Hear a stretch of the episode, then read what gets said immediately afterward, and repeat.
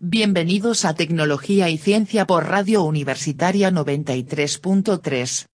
La Administración Nacional de Aeronáutica y Espacio de Estados Unidos, NASA, celebró el jueves la exitosa recarga de las baterías de un helicóptero que va junto a un vehículo que recorrerá la superficie de Marte, luego de una travesía iniciada hace una semana y que durará siete meses.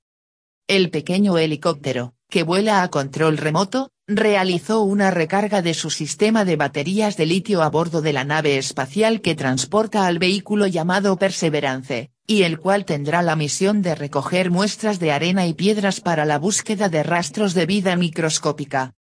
Un comunicado de la NASA indicó que la operación de recarga, de 8 horas de duración, fue la primera vez que el helicóptero ha sido suplido de energía y sus baterías cargadas en un ambiente espacial.